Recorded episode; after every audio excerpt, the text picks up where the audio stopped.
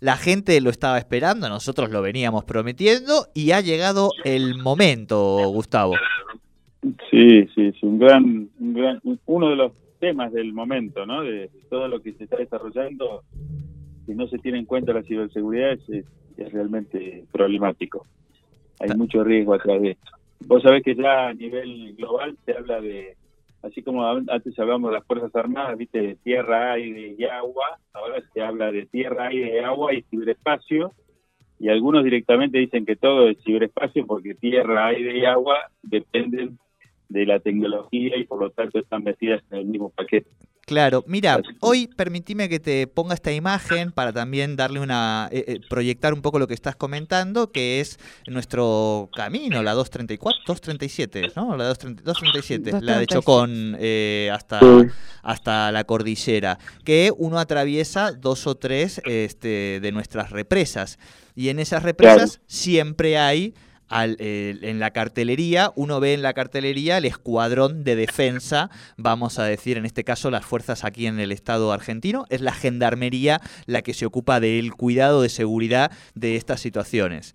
Bueno, en el mundo en el que vivimos se necesita, vamos a decir, otro escuadrón de gendarmería en todos estos lugares también, que son estratégicos y, por supuesto, llevado desde esa imagen de una, de una cuestión estratégica a lo micro, micro, micro, que es nuestra cuenta personal, nuestra pyme, nuestra empresa, ¿no? Exactamente, exactamente. Es otro frente de, batalla. Bueno, de hecho, la seguridad tiene muchas dimensiones, pero eh, lo que no somos conscientes es que hay una, una, dimensión digital que se ha impuesto en todas las cosas que hacemos, ¿no? Y ahí aparecen los problemas de la, la comodidad versus la seguridad. Porque la, la seguridad uno la puede tener, pero es como en tu casa, ¿no? Le pones una cerradura, después tenés que abrirla, le pones una alarma, después tenés que ponerla, sacarla, o sea, que cada cosa que agregás de seguridad también te genera una incomodidad y ahí es donde aparecen los problemas desde las passwords que ponemos fáciles para recordarlas hasta los mecanismos que queremos o no queremos usar, que hoy vamos a hablar algo de los, múltiples factores que podemos usar. Entonces tiene que ver con eso, con la comodidad versus la seguridad. Y este es un tema que está en permanente en permanente lucha y evolución. Pero por otro lado hay un problema que tiene que ver con la integratividad que siempre hablamos, de que, es que al no ponerse de acuerdo los actores en, una identidad digital de las personas, lo que tenemos que hacer es lidiar con múltiples cerraduras, ¿no? Con cada puerta tiene su cerradura diferente. Claro. Lo cual es un, un, problema, claro. Sí, sí, porque es como que tenés que andar con el llavero de San Pedro digital, porque en este te logueas con una, en este te logueas con otra, y a veces políticas como usar la misma en todos, está muy buena porque simplifica, pero un simple hackeo a alguna de esas organizaciones donde uno está registrado hace que todas las todas las puertas se abran también, ¿no? Entonces, es como que hay que tener en cuenta estas cosas en forma permanente. Hay hay organizaciones, bueno, la Nación Argentina tiene una, Dirección Nacional de Ciberseguridad y en las provincias están los famosos CER, que son eh, grupos de respuesta rápida a emergencia, donde uno puede reportar normalmente todos los, o sea, se van concentrando ahí todos los eventos para poder estar monitoreándolos y dando consejos y haciendo acciones eh, básicamente de, recuperación. Pero hay todo tipo de virus dando vuelta, de, de malware, ¿no? Son los, programas maliciosos que están dando vuelta que uno por ahí simplemente los abre porque quiere ver una película fuera de Netflix y de golpe después se encuentra que tiene hackeada la cuenta o, tiene algún otro otro problema. Entonces, la identidad es algo es algo que a partir de ahora tenemos, o a partir de ahora, ya tenemos que proteger dentro de lo que es la, el ciberespacio. Claro. Y, eso es, clave tomar conciencia, ¿no? Tomar conciencia que eso es hay que hacerlo ahora. Claro. se puede demorar. Eh, Gus, acá una de tus eh, oyentes fieles nos, nos pide que te preguntemos por el boicot en Venezuela y cómo la falla en la ciberseguridad paró un país entero.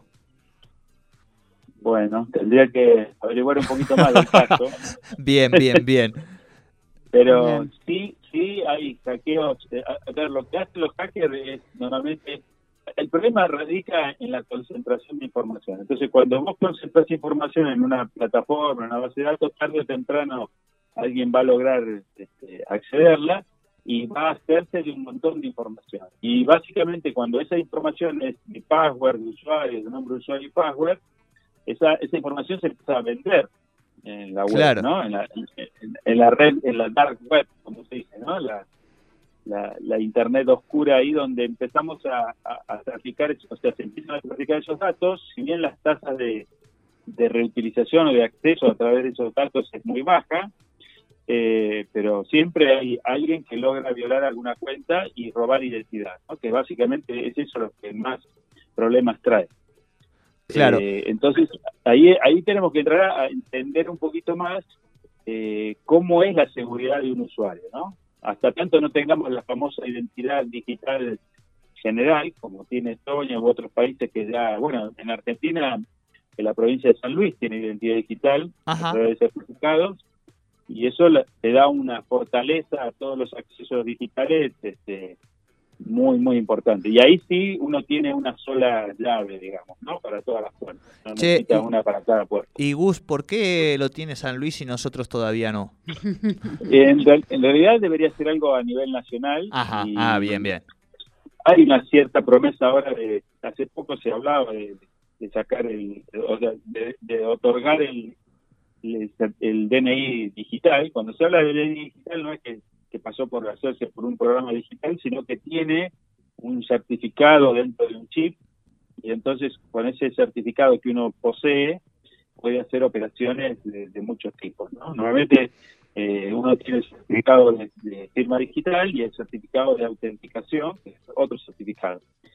Eh, de esa forma uno con esa llave, digamos, puede operar en múltiples sitios con seguridad y sin tener que tener estos problemas de la password y que me lo olvido y que me la tengo que cambiar. Eh, pero hay, hay, unas, hay unas estadísticas que dicen el 25% de la, de la gente utiliza claves muy fáciles de, copiar, ¿no? y, o reutiliza, o, o, simplemente algunos usan el famoso 1, 2, 3, 4 o esta es la password, estas cosas que son fácilmente detectables por un algoritmo, ¿no? O sea, rápidamente uno puede acceder a través de, esos mecanismos. Si bien hay, hay siempre la guerra es permanente en esa frontera, entonces, viste, eh, vos podés poner un robot que pruebe, pero por otro lado te ponen, este, el tercer intento tiene que esperar un minuto, y es una guerra permanente. Pero lo importante sería entender bien cuáles son las alternativas que como usuario tenemos para poder cubrirnos mejor, ¿no? Claro. Y para eso tenemos que entender eh, cómo juegan estos de los factores. normalmente te dice, el, eh, o el banco últimamente está pidiendo, ya muchos bancos te obligan a usar el segundo factor. Sí.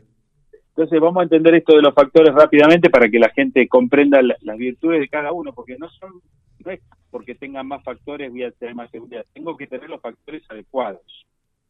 Por ejemplo, eh, el más normal es el algo uno dice algo que sé, algo que sé es la password, el PIN o lo que sea, ¿no? Eso, eso tiene una virtud muy fuerte que si alguien me lo copia, o yo sé que me lo copiaron, rápidamente lo puedo cambiar. O sea, si, si ahora se me escapa la password, por ejemplo, de una aplicación, y yo sé que la están escuchando un montón, lo primero que hago cuando terminemos de hablar es cambiarla, y entonces ya me protejo de vuelta de la situación. Claro. el, segundo, el segundo factor es algo que tengo. Entonces, eh, tiene que ser algo que sea difícil de duplicar. Por ejemplo, un celular con un chip de, telefonía, que es posible de, adulterar, de sacar mellizos, pero es algo complejo. Entonces, eso es, es algo que tengo bastante fuerte. Un ejemplo de algo que tengo muy débil sería cuando los bancos sacaron, yo creo que ya no se usa más, pero algunos lo tienen todavía, que son las tarjetas de coordenadas. Entonces, uno tenía tenía las coordenadas y si no tenía las coordenadas, que era, era el, algo que tengo, yo podía hacer la operación. Pero una tarjeta de coordenadas con una simple foto la puedo duplicar. Entonces, vos tenés las mismas coordenadas, la misma foto de las tarjetas coordenadas, con lo cual podrías operar también, con lo cual eso no tiene sentido. Eh, fue un intento y, bueno, creo que hoy ya todo el mundo tiene que tener un celular con, con algún mecanismo dentro del celular.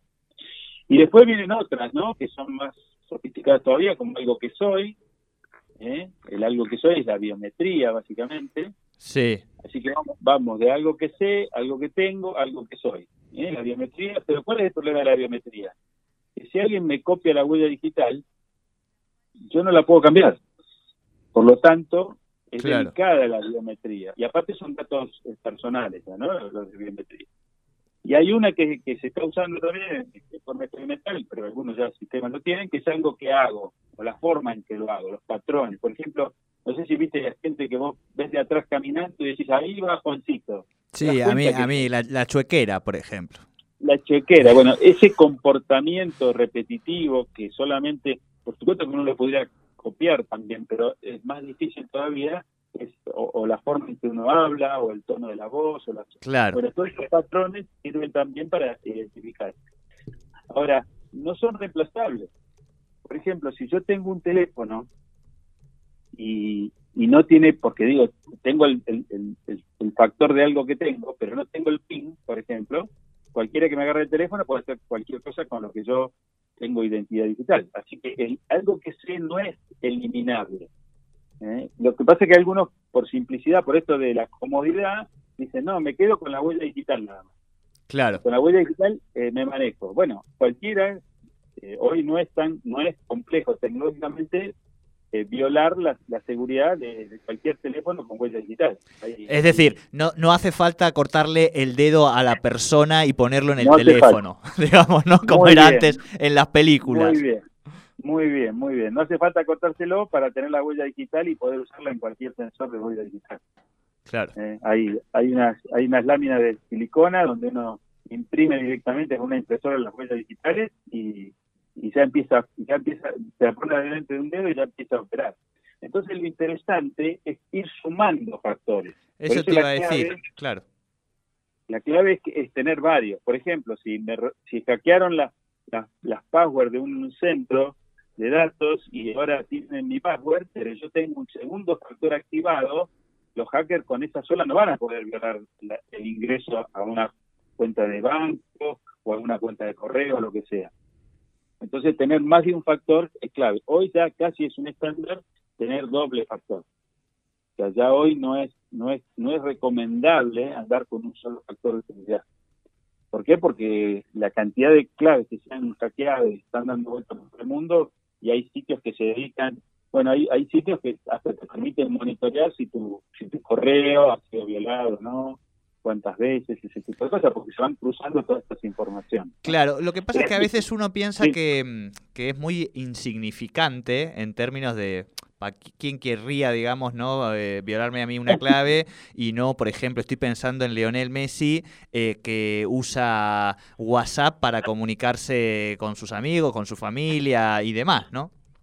Claro, claro, sí, sí. Evidentemente uno menosprecia lo que tiene, pero a, partir de, esta era, que ahora la identidad digital pasa a ser tu, forma de trabajar con el banco, con claro. el correo y demás, te están sacando tu identidad y te están reemplazando. Si te reemplazan, este, bueno, por eso son importantes los factores. fíjate, si alguien te robara la identidad digital y vos estás trabajando con un solo factor, bueno, entras, cambias la password y seguramente puedes seguir trabajando. Pero si estás trabajando con dos factores, vas a tener que denunciar que te robaron el teléfono y vas a tener que poner el, otro, el chip en otro teléfono, bueno, ahí vas a poder avanzar. Ahora, si te roban la biometría, y vos estabas usando biometría y a partir de ahí te empiezan a cambiar otras otras identidades, estás perdido, estás perdido. Claro, Por eso tiene que ser incremental. Claro. Eh, fíjate, cuando vos usas un teléfono que tenga lector de huellas y a su vez tenga un PIN, bueno, ahí estás usando tres factores. Eso es muy difícil de, de, cambiar. Entonces, e, este es el juego, ¿no? El juego es entender, yo diría que hoy todo el mundo debería estar tratando de trabajar. Todo el mundo, casi todo el mundo tiene celular, lo usa todo el día y puede tener dos factores perfectamente con, el celular. Bien. Eh, esto es muy importante lo que estamos hablando y me aparecen un montón, un montón de, cuestiones para ir preguntándote. Pero primero, antes que nada, le vamos a dar un poco de, respuesta popular a la gente que nos, está, que nos está escuchando en el sentido de, a ver, vecino, vecina, eh, oyente, oyenta, si usted nos estaba escuchando y tiene una contraseña simplemente en su teléfono, vamos a decir, una sola, con uno de esos números básicos, 1, 2, 3, 4, 1, 2, 3, 4, 5, 6. Bueno, esta columna le tiene que dejar en claro que hay que mejorar ese aspecto. Sea usted futbolista, sea abogado, sea empresario, sea barrendero o sea lo que sea, porque efectivamente el mal es muy grande y en ese sentido preguntar, no, eh, esto quizá hay que preguntárselo, podríamos algún día hacer una nota con la gente de ciberseguridad de la policía. ¿Por qué estoy pensando en esto? Porque ha habido un aumento del concepto viejo del cuento de tío como la, el paradigma de la estafa, donde la estafa se ha digitalizado también y empieza eh, cada vez más a generar todo este tipo de, inconvenientes en la ciudadanía, ¿no?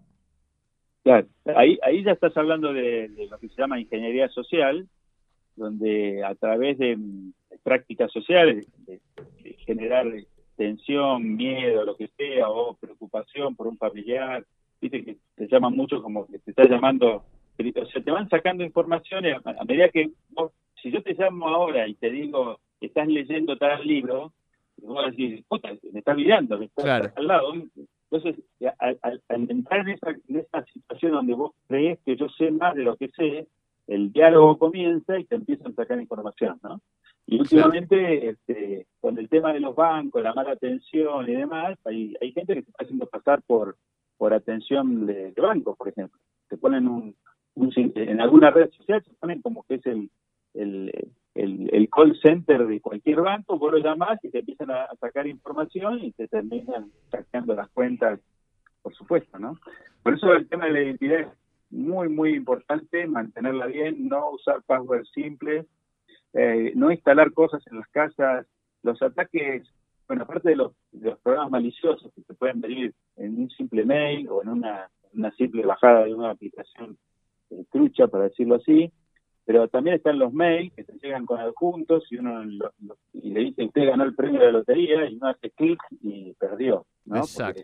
ese clic lo llevó a otro lado. La ingeniería social, pero sobre todo el tema de la identidad y las pagos. No compren, normalmente la gente compra camaritas, ahora compra cámaras, compra un montón de, de, de, de devices electrónicos, ¿no? De periféricos electrónicos y los instala y anda pero esa instalación que anda, anda con una password básica que el proveedor le puso cuando lo vendió para que sea fácil de instalar. Pero no tienen control de acceso de nadie. O sea, puedo entrar, un hacker puede entrar a cientos o miles de cámaras, para decir algo, o de otros periféricos, porque no fueron configurados adecuadamente.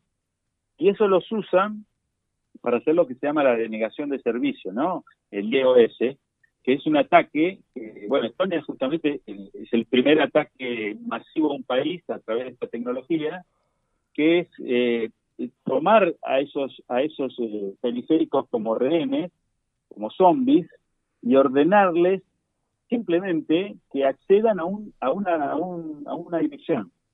Es como si todo el mundo accediera ahora a la FIP.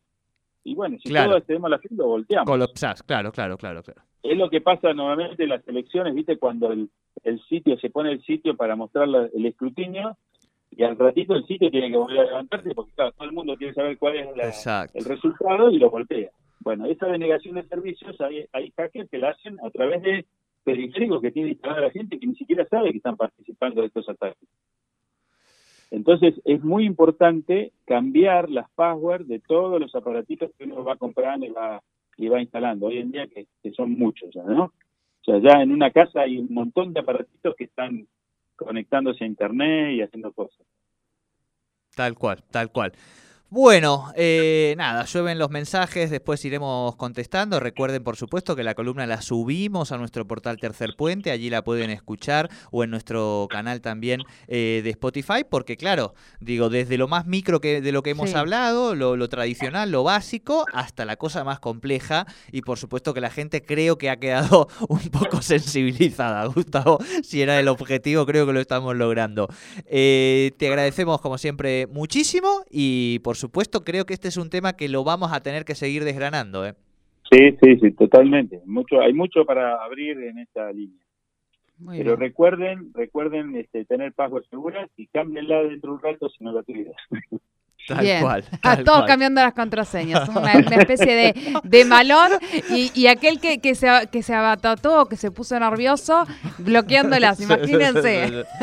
Ahora nos Mirá empiezan a llegar mensajes. Bloqueé la contraseña, ¿qué hago? ¿Viste? Bueno, bueno, tampoco, tampoco Mirá la si, ahora apaga. se, Sí. mirá si ahora se cuelga Google porque está todo Neuquén cambiando sus contraseñas. Ah, Mirá, mirá. qué, poder ese sería, ¿no? Bueno, vamos, vamos a tratar, vamos de a poquito, vamos de a poquito. Abrazo Vamos. grande, Gus. Chao, gracias. Chao, hablamos con Gustavo Giorgetti con la tecnología aquí en Tercer Puente. Impresionante, impresionante, ¿eh? impresionante este hombre. Bien, eh, nos vamos a ir a. Nos queda solo las Olimpiadas. eh, porque ha vuelto el señor Nicolás Bustamante, que nos había dejado un día, viste, un ratito, Bien. eh, con una historia. Yo le he pedido también que empecemos A a, ver, a meter ver. historias. ¿Qué pasó? Porque hubo quilombo, me parece. Así que eh, vamos a escucharlo a Nicolás Bustamante y nuestro micro de las Olimpiadas. Bien, ustedes saben que en Tercer Puente estamos con este micro de los Juegos Olímpicos y le queremos dar una mirada distinta de lo que está pasando en Tokio. El mensaje hoy, el mensaje más fuerte que está transmitiendo prácticamente todo el deporte mundial tiene que ver con lo que sucede con Simone Biles, la gimnasta estadounidense, que ya decidió bajarse de dos finales en Tokio para preservar su salud mental. Eh, ¿Por qué? Porque tuvo una lesión en el tobillo, porque tenía una presión muy fuerte a nivel social y a nivel deportivo de su equipo para eh, defender los colores de Estados Unidos y ella no quiso forzar una lesión mucho más grande eh, y lo que básicamente está planteando es que mientras eh, no pueda disputar las finales en las cuales ella está inscripta y seguramente con muchísimas chances de, de- de ganar la medalla de oro, mientras no esté preparada al 100% ella no va a competir. Es un mensaje muy fuerte, es muy importante con relación a lo que pasa con los deportistas de élite a nivel mundial, que sufren presiones prácticamente desde niños, desde niñas, y en el caso de la gimnasia con muchísima más eh, fuerza, ¿verdad? Eh, así que vamos a seguir muy de cerca lo que pase con este caso y, también en consonancia lo que pasó con Delfina Piñatielo, quien fue eh, catalogada, quien fue etiquetada de alguna forma durante el último tiempo como la gran esperanza argentina de la natación, con la misma presión social, con la misma presión a nivel deportivo para transformarse en una especie de heroína. Eh, Delfina finalmente perdió hoy toda posibilidad de tener eh, acceso a una final, siquiera, no a una medalla, sino a, las instancias finales. Terminó última en su serie de 800 metros, ya había terminado última en los 1500 y eso no- no deja de, de posicionarlo como un atleta de elite y como eh, una esperanza para futuros juegos. Lo que hay que cambiar es la mirada que tenemos con relación a estas deportistas de alta competencia que tal vez no hayan tenido la mejor preparación, pero que necesitan el apoyo desde otro lugar. Esa es la mirada que les damos desde Tercer Puente. Mañana seguimos con una nueva columna aquí de los Juegos Olímpicos de Tokio 2020.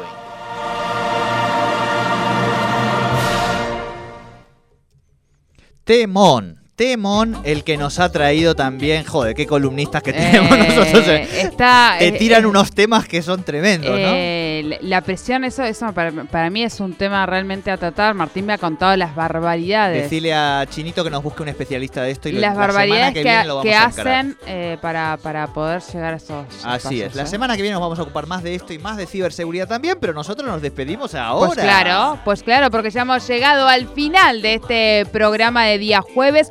Por supuesto, no se muevan de ahí porque este- queda toda la programación de Radio 10 y nosotros nos volvemos a encontrar mañana, como siempre, aquí a las 3 de la tarde. Chau.